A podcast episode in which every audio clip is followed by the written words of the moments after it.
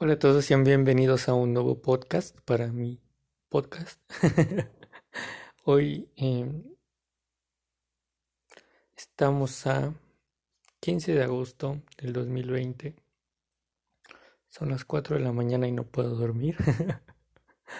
Em, tenía un tema en mi cabeza que estaba dando vueltas y sé que varía un poco en cuanto a el contenido que he estado trayendo hasta el momento. Sé que ha pasado algunos días sin que ha subido eh, contenido, pero eh, estaba esperando el momento adecuado y considero que este es el adecuado, muy adecuado. Em, llevo aproximadamente dos horas pensando en esto. Eh, el día de ayer, hasta hace un rato, se jugó el partido de Champions League. Esta Champions League que terminó siendo completamente diferente a, a, partir de la pandemia que estamos viviendo, un partido único, eh, a diferencia de, de, el formato que se venía manejando de partida de ida y vuelta con eh, un equipo beneficiado a jugar un primer partido en su cancha o tal vez alguien lo vea diferente con un equipo beneficiado al dar al tener la vuelta en, en su propia cancha pero eh, debido a la pandemia mundial esto se cambió uh, con un partido único. Es decir, es todo nada. Honestamente es todo nada. Y en estos últimos partidos se ha estado viendo en el Atalanta, Paris Saint Germain. Yo siento, considero que tuvo mucha suerte el París. El Atalanta es un equipazo, la verdad, un equipazo. Influye, me, me perdí un poco, perdón, eh, influye bastante el hecho de que se juega en un campo neutral, ¿no? Y sin gente. La gente siempre va a ser, pues, factor, ¿no? En, en cuanto a un partido de fútbol. Eh, los aficionados de casa son bastante importantes, al menos para mí. Véase en partidos de Borussia Dortmund, en, en partidos de Schalke, en toda la Bundesliga, honestamente la Premier League. Es un factor muy importante la, la hinchada local y desafortunadamente en estos partidos no se tiene, además de que directamente no juegas en tu propio estadio, ¿sabes? Eh, y esto se veía reflejado en cuanto al partido de Paris Saint Germain contra el Atalanta. Un Atalanta que eh, tiene un equipazo, la verdad tiene un equipazo con jugadores que, que tal vez otros equipos no quisieran aprovechar Muriel eh, básicamente es un jugador que ha pasado por todos lados y siempre ha sido recambio, un buen recambio en los equipos en los que ha estado, pero de hecho en Atalanta también es más recambio que nada, pero con un, papel un poco más protagónico, diría yo. Eh, el partido empezó con un 1-0 mm, a favor del Atalanta, no recuerdo quién metió el gol, pero eh, en los últimos minutos empató Neymar y Mbappé, creo. ¿Sí? No, Mbappé, no, Marquinhos y Neymar. Sí, Marquinhos y Neymar me parece, dos brasileños. Eh, con mucha, mucha suerte. Posteriormente jugó el RB Leipzig versus... No recuerdo quién. Eh, el chiste es que el RB Leipzig hizo historia. Vamos a ver contra quién jugó. Déjenme lo pongo aquí en la pantalla para que no haya broncas. RB Leipzig versus Atlético de Madrid. Un Atlético de Madrid que ya venía clasificado después de eliminar a Liverpool. Pero después de, este parón, pues completamente cambió. Yo supongo o quiero, quiero creer lo que sí eh, el Atlético de Madrid hubiera jugado 15 días después de haber eliminado a Liverpool, otra historia sería, honestamente. Pero pues el RB Leipzig aprovechó y, terminó el partido 2-1 con justa, justa razón. Los equipos alemanes son una locura, honestamente, una verdadera locura. Lo que nos trae al tema principal del día de hoy, la decadencia del Fútbol, Fútbol Club Barcelona, Fútbol Club Barcelona, perdón. Me molesta mucho porque crecí viendo a el mejor equipo que he visto jugar jamás. Eh, sé que en la historia tal vez ha habido mejores equipos. Eh, el Madrid de Di Stefano, el Benfica de Eusebio, el Santos de Pelé tal vez entraría. En cuanto a selecciones, el Brasil de Pelé, eh, Argentina de Maradona, Holanda de Cruyff, ¿sabes? Pero al menos el equipo que a mí me ha tocado ver, el Barcelona ha sido el mejor equipo que he podido ver, ese Barcelona de Pep Guardiola, ese Barcelona incluso de antes de, de no, no me viene el nombre del técnico, era holandés. Eh, pero desde ese Barcelona ya te enamoraba, ¿sabes? Y verlo en tanta decadencia me afecta y creo que es a donde la directiva ha llevado el equipo podríamos culpar jugadores, tal vez sí, tal vez no. Yo siento que es un poco más en cuanto a la directiva que hemos visto envejecer al Barcelona y nadie en Barcelona ha hecho nada. Y no puedes basar un, un equipo de fútbol, el cual es un deporte de equipo, no, no puedes basarlo en un solo jugador. Yo siento que ese es el error tanto de Barcelona como de Argentina en cuanto a, basar el fútbol alrededor de Leo Messi. Sabemos que es, al menos para mí, el mejor de la historia, lo sé. Tal vez suene un poco contradictorio lo que estoy diciendo, pero no puedes hacer un equipo alrededor de, de un solo jugador en un deporte de conjunto, ¿sabes? Y hoy se vio, hoy quedó súper claro en el partido que jugaban por la Champions, el Barcelona y el Bayern Múnich. Yo llevo viendo al Bayern Múnich invencible hace bastante tiempo en cuanto a Alemania, ¿sabes? Eh, le han quitado dos, o me parece una o dos eh, ligas, eh, el Borussia. De ahí en fuera todo lo ha ganado el Bayern. ¿Cómo? Sabiendo hacer fichajes, fichando a futuro, fichando bien. Eh, con canteranos. Yo veo a dos jugadores en el Bayern Múnich que me vuelven locos. Todos se van a, todos van a creer que va a ser Lewandowski. Es una bestia. Es el mejor delantero que me ha tocado. Así se los digo. Tal vez con Cristiano, pero delantero centro, centro, centro. Eh, eh, Robert Lewandowski es una bestia. Ahí se iría con Slatan. No lo sé. Bueno. Em, pero los jugadores que a mí me, me vuelan la cabeza es Thomas Müller, el jugador honestamente más sobrevalorado, perdón, mm, que, que menos valor le han dado, se me fue la palabra, el jugador completísimo. Ha jugado de mediocampista, de medio centro, extremo, empezó de delantero centro antes de que estuviera Lewandowski en, en el Bayern. un jugador que fichan a los 17 años, me parece, el Bayern Múnich. No es canterano en sí, ya jugaba en, divisiones inferiores en, Alemania. Eh, lo descubre el Bayern Múnich, se lo llevan y rinde al máximo. Asiste, eh, crea fútbol. Últimamente no mete muchos goles, pero al principio de su carrera se hartó de meter goles eh, Thomas Müller. Eh, honestamente, para mí, top 5 eh, en los tiempos actuales de, de fútbol. podemos ver un claro ejemplo de, de, la cantera del Bayern Múnich en, este otro jugador que me encanta. En serio, jugador más completo al día de hoy en el mundo. Joshua Kimmich. Honestamente, se decía que iba a ser el recambio de Philip Lam por la lateral, ya sea cualquiera, porque Philip Lam jugaba ambas a pesar de ser zurdo. Eh, Joshua Kimmich ha jugado de lateral derecho, lateral izquierdo, defensa central, medio de contención extremo. Solo le falta ser delantero al, al, al, vato para ser perfecto, ¿sabes?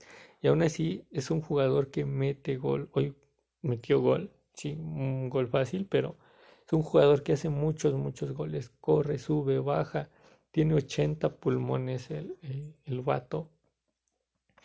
Eh, no sé si se iría del Bayern Múnich a otro equipo, pero yo si fuera Bayern Múnich retiraba a, Joshua Kimmich ahí en, en, el propio equipo, como lo hizo con Philip Lam, como debió hacerlo con Schwansteiger, eh, como lo hizo, casi lo hizo con Robin, como casi lo hizo con, con Ribery. O sea, le sacó a esos jugadores rendimiento hasta una edad muy avanzada. Eso es lo que debería de hacer con Joshua Kimmich, Thomas Müller, Robert Lewandowski, lo que tal vez vaya a ser. Aunado a, grandes fichajes, ¿no? Como el de Alfonso Davis, que, que el día de hoy hizo una jugada increíble. Eh, muy, muy bueno. Me sorprende que, que tenga, que haya mantenido o que tenga un tan gran nivel, a pesar de venir de la MLS no estoy diciendo que la MLS sea mala, pero sí hay niveles, ¿no? En cuanto, hay diferencia en cuanto a, la Bundesliga y la MLS y me sorprende mucho que esté ese nivel con un Thiago desatado, honestamente, qué triste que no hayan podido mantener a, a, a Thiago en el equipo, que no lo vayan a poder mantener, un Boateng que sigue sin cintura. Yo no hubiera dejado a Hummels irse tampoco. Kimmich, eh, Benjamin Pavard, ganador del Mundial. O sea, esos fichajes se ven. Teo Hernández, lateral izquierda y lateral derecha, tienen para ocho años, ¿sabes? Y Jerome Boateng, bien o mal, otros cinco años lo tienes ahí. Tienes a Manuel Neuer, que ya está dando lo último de sí, sí, pero contrataron a Nubel, me parece, de el Schalke que pinta para hacer el recambio de, Manuel Neuer, ¿no? Yo lo único, aparte tienes a Serge Gnabry, a, Joshua, a, perdón, a este, ¿cómo se llama? Serge Gnabry y... Ay, el otro extremo, no me acuerdo, el francés que venía del PSG y de la Juve. No recuerdo su nombre, pero ya, ya sabrán cuál es. Eh, jugadores muy jóvenes con mucha proyección a futuro eh, que contrataron relativamente baratos. Ah, es la diferencia entre tener un equipo y tener a el mejor jugador del mundo rodeado de jugadores decentes. Eh, Barcelona no ha sabido hacer durante los últimos 10 años Mm, ni fichajes ni sacar la cantera adelante. Lo vemos en, en un jugador que a mí me encanta, que tendría proyección en cualquier otro equipo, pero que en Barcelona no le dan la oportunidad. Yo, honestamente, siendo Barcelona, no ficho a Arturo Vidal, que qué arrepentida se de estar dando Arturo Vidal, por cierto, porque viene de Bayern. Eh, yo no hubiera fichado a Arturo Vidal y hubiera dado proyección a Leña o a Ricky Puig, ¿sabes? Mm, a lo largo de la historia ha tenido infinidad de jugadores eh, Barcelona que no ha sabido aprovechar. Un Pedro, un Tiago. No sé por qué Rafinha no juega. No sé si ya lo vendieron o no, pero sabes a lo que me refiero, ¿no? Ha tenido un montón de jugadores buenos que pudiéndole dar oportunidad como se la dieron en su momento a Jordi Alba, Sergio Busquets, a propio Xavi, a propio Iniesta, pudiste haber hecho bastante. Un Ter Stegen como porterazo, pero no puede hacer todo. Un pique cansado, un pique dando tal vez lo último de su carrera a nivel máximo, ¿sabes? Eh, quién estaba en la central con el Lenglet, que he visto más partidos malos del Lenglet que buenos, la verdad. No estoy diciendo que sea un mal defensa. Samuel Umtiti, que no saben si se van a quedar. Por cierto, mala noticia, se le detectó que tiene COVID. Pero no puedes depender solamente de un defensa, ¿sabes? Yo recuerdo ese Barcelona con Puyol, Márquez, Gabriel Milito, creo que todavía no estaba Mascherano. Gabriel Milito, eh, Colo Touré, una locura de equipo, la verdad. Y Jordi Alba, que es bastante bueno en la proyección ah, en, en, cuanto a ataque, pero en cuanto a defensa siento que no va del todo bien. Independientemente de los laterales, tienes que tener un defensa que te resguarde atrás, ¿no? Y Lenglet no, no es, no, yo siento que no es el indicado. Por la lateral derecha, Nelson Semedo, que aún le falta adaptarse al fútbol español, siento que no está al top. Puede llegar a estar en el top, lo sé, pero aún siento que le falta. La contención Rakitic, que ya sus mejores años han pasado, que ya no se sabe si quiere estar o no. Que tiene mucha proyección a futuro, pero que le falta para cuajar al 100%, que le falta alguien más. Un Arturo Vidal no siento que sea lo adecuado. O sea, hay mucha diferencia de juego entre Arturo Vidal y, De Jong. Eh, Arturo Vidal sí va al ataque, pero siento que es un jugador más defensivo. Veo a Arturo Vidal y veo el, el, heredero de Gary Medel. No estoy diciendo que Gary Medel sea malo, pero son jugadores que van más a la defensa, más en recuperación, no tanto a la creatividad, porque yo nunca, en todo el tiempo que he visto a Arturo Vidal, he visto que haya sido un, jugador creativo. Es un jugador más de recuperación, abrir bandas y a ver si le cae un balón bueno. Tenemos a Luis Suárez, que ya dio todo lo que tenía que dar al Barcelona. Yo la siguiente temporada honestamente dejaría a Luis Suárez para partidos de Copa y segundo delantero, la verdad. Hay que aprovechar el potencial, la proyección que tiene Antoine Griezmann todavía. O sea, ya, ya hiciste el gasto, aprovechalo, ¿no? Solo porque Messi no lo quiera, no puede ser así, el fútbol no es así un Dembele lleno de lesiones, un Dembele que no sé qué le pasa, se, le subió, y un Messi que ya dio todo lo que tenía que dar. Estamos agradecidos con él, pero que ya dio todo lo que tenía que dar. Aprovecharlo puedes. Goles va a seguir haciendo, asistencias te va a seguir dando, pero no puedes hacer un equipo alrededor de un solo jugador. Esa es la realidad. Coutinho va de regreso al Barcelona. ¿Por qué no aprovechar a Coutinho? ¿Por qué venderlo? ¿Cuál es la necesidad de desaprovechar a un jugador así? ¿Cuál? No lo sé, la verdad. Yo siento que lo votan mucho a la banda. En el Liverpool jugaba bien en la banda, pero yo a Coutinho dejaría libre como media punta, ¿sabes? Aprovechar que haga lo que sea como tenían a Ronaldinho. No estoy comparando a Ronaldinho con Coutinho, pero dejarlo libre. Messi no se despega de la banda derecha, perdón que lo diga, pero Messi no se despega de la banda derecha. Y cuando lo hace es cuando vemos el mejor Messi, pero cada 3, 4 partidos es cuando vemos el mejor Messi. Y no puede continuar así el Fútbol Club Barcelona. Es un equipo, repito, en el cual hay un jugador muy encima, muy por encima de los demás, ¿sabes? En cuanto a nivel. Y ningún otro equipo es eso. Bayern Múnich es un equipo plagado de estrellas. Juegan en conjunto, tienen toque, gol, un buen delantero, buenos extremos, buena contención, buena defensa y un super portero. Eso es un equipo completo. Juventus lo tiene igual. Dime un jugador en Juventus que esté por encima de los demás. Dybala tal vez. Pero a pesar de eso siguen haciendo un excelente trabajo en equipo. Manchester City, dime un equipo que esté sobre los demás. De Bruyne, ¿lo pondrías encima de Kun Agüero? ¿Lo pondrías encima de Raheem Sterling? ¿Lo, podría, ¿Lo pondrías encima de Ederson? ¿De Fernandinho?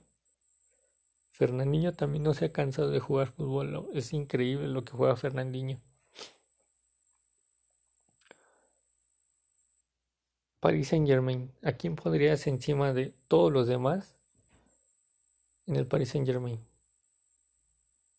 Mbappé. No está al mismo nivel que Neymar. Ahora con Icardi. Marquinhos. O sea, es increíble. Debe de haber un cambio generacional en Barcelona, pero ya. Es evidente y les va a costar bastante dinero y tiempo.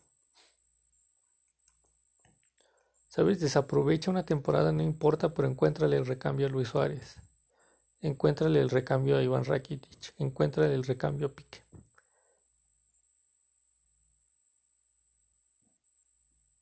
Yo creo que tiene que cambiar honestamente.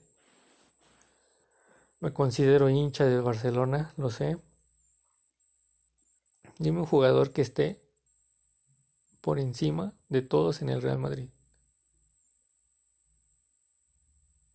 Olvidé a Cristiano Ronaldo en, en, la Juventus. Pero no siento que esté encima, por encima de Dybala. Un jugador que esté encima de todos en Real Madrid. Benzema, Bale, que ya está más en otro equipo que ahí, James, que ya está más en otro equipo que ahí, Asensio, que desde que regresó no ha hecho nada. Casemiro, que Sergio Ramos, que ya es leyenda en el fútbol español. Courtois, Hazard.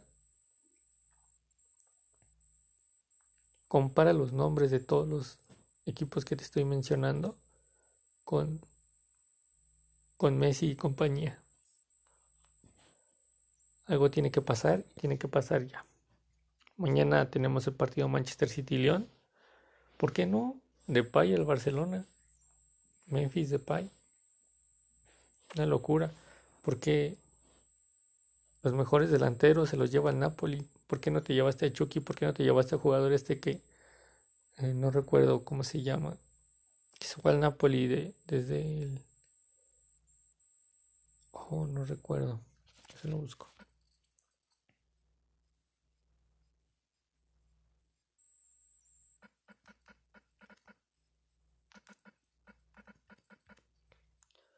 no recuerdo, del que salió Nicolás Pepe, ¿cómo se llamaba? De Lille, es verdad.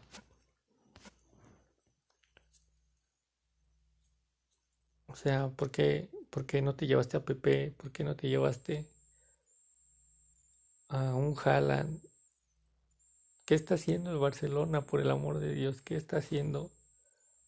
A diferencia de, de el Borussia Dortmund, de, está haciendo unos fichajazos. ¿Por qué no te llevas a Jadon Sancho? ¿Por qué no te llevaste a Kai Havertz? ¿Por qué no te llevaste a, Timo Werner, que hubiera sido el excelente recambio de Luis Suárez? ¿Por qué no puedes sentar a Luis Suárez? Porque pesa más el nombre de Luis Suárez y de Messi que, que un futuro jugador estrella en, en Barcelona. Por eso Griezmann está donde está.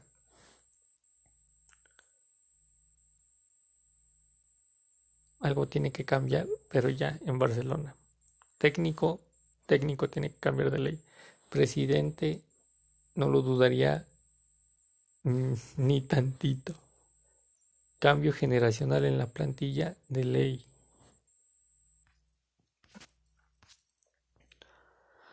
Ah, mañana vamos a ver qué tal le va al, City. No es un rival fácil el Olympique de Lyon equipo histórico en Francia, equipo histórico en Europa, que está empezando a revivir. Puede darle batalla al Manchester City, un Manchester City que no pudo ganar la liga, se lo comieron horrible en la liga, que puede eh, ser el, el único equipo inglés, me parece que queda vivo, sí, el único equipo inglés Adiós a los equipos españoles en, el, en la Champions. Estamos hablando de que hay dos alemanes, un francés, de milagro, no fue un italiano, La Juventus tampoco está aquí, qué locura. El, formato honestamente hizo que, que esta Champions sea diferente. Y el ganador se la va a llevar con todo mérito porque el ganador va a saber entender lo que es salir a jugar un partido único. Una clasificación a partido único. Una final, como siempre, a partido único. Eso es lo que le faltó al Atlético de Madrid, al Barça y al Atalanta. Darse cuenta de que estaban jugando el pase directo en un solo partido y debieron de haber jugado ese partido como la final. Como lo hizo el Bayern. Honestamente, veo muy difícil que alguien le quite esta Champions al Bayern. El París con la inestabilidad que mostró ante el Atalanta, no puede jugar así contra Bayern Múnich. El Leipzig que en liga los aplastó. El City tal vez pueda darle un poco de batalla. El Olympique de León no le veo bastante. Pero esperemos, está demostrando que es una Champions de sorpresas y que puede haber eh, que puede ser una Champions histórica ganándola el PSG, ganándole el Leipzig, un equipo de menos de 20 años de creación, con un técnico de menos de 40 años, 32 me parece que tiene, sería una locura. Un Bayern Múnich que se convertiría, convertiría en uno de los ganadores históricos más, porque ya lo es un City que ganaría por primera vez una Champions, un Olympique de Lyon que le serviría para revivir. Esperemos a ver qué, nos trae esta Champions. No nos queda más que disfrutar.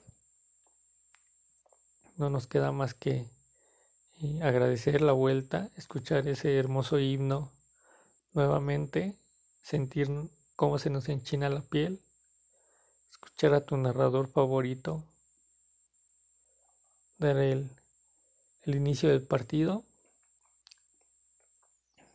y esperemos que, que gane el que más lo merezca. ¿Vale? Espero al menos te hayas distraído un poco, espero mm, compartas un poco el punto de vista que tengo aquí. Si te gusta, te agradezco mucho que, que me sigas por donde lo escuches. Si no puedes, pues igual te agradezco por haberme regalado tu tiempo. Solo quería dar mi punto de vista. Espero tengas un excelente día, noche, tarde. Nos vemos en el siguiente. Chao.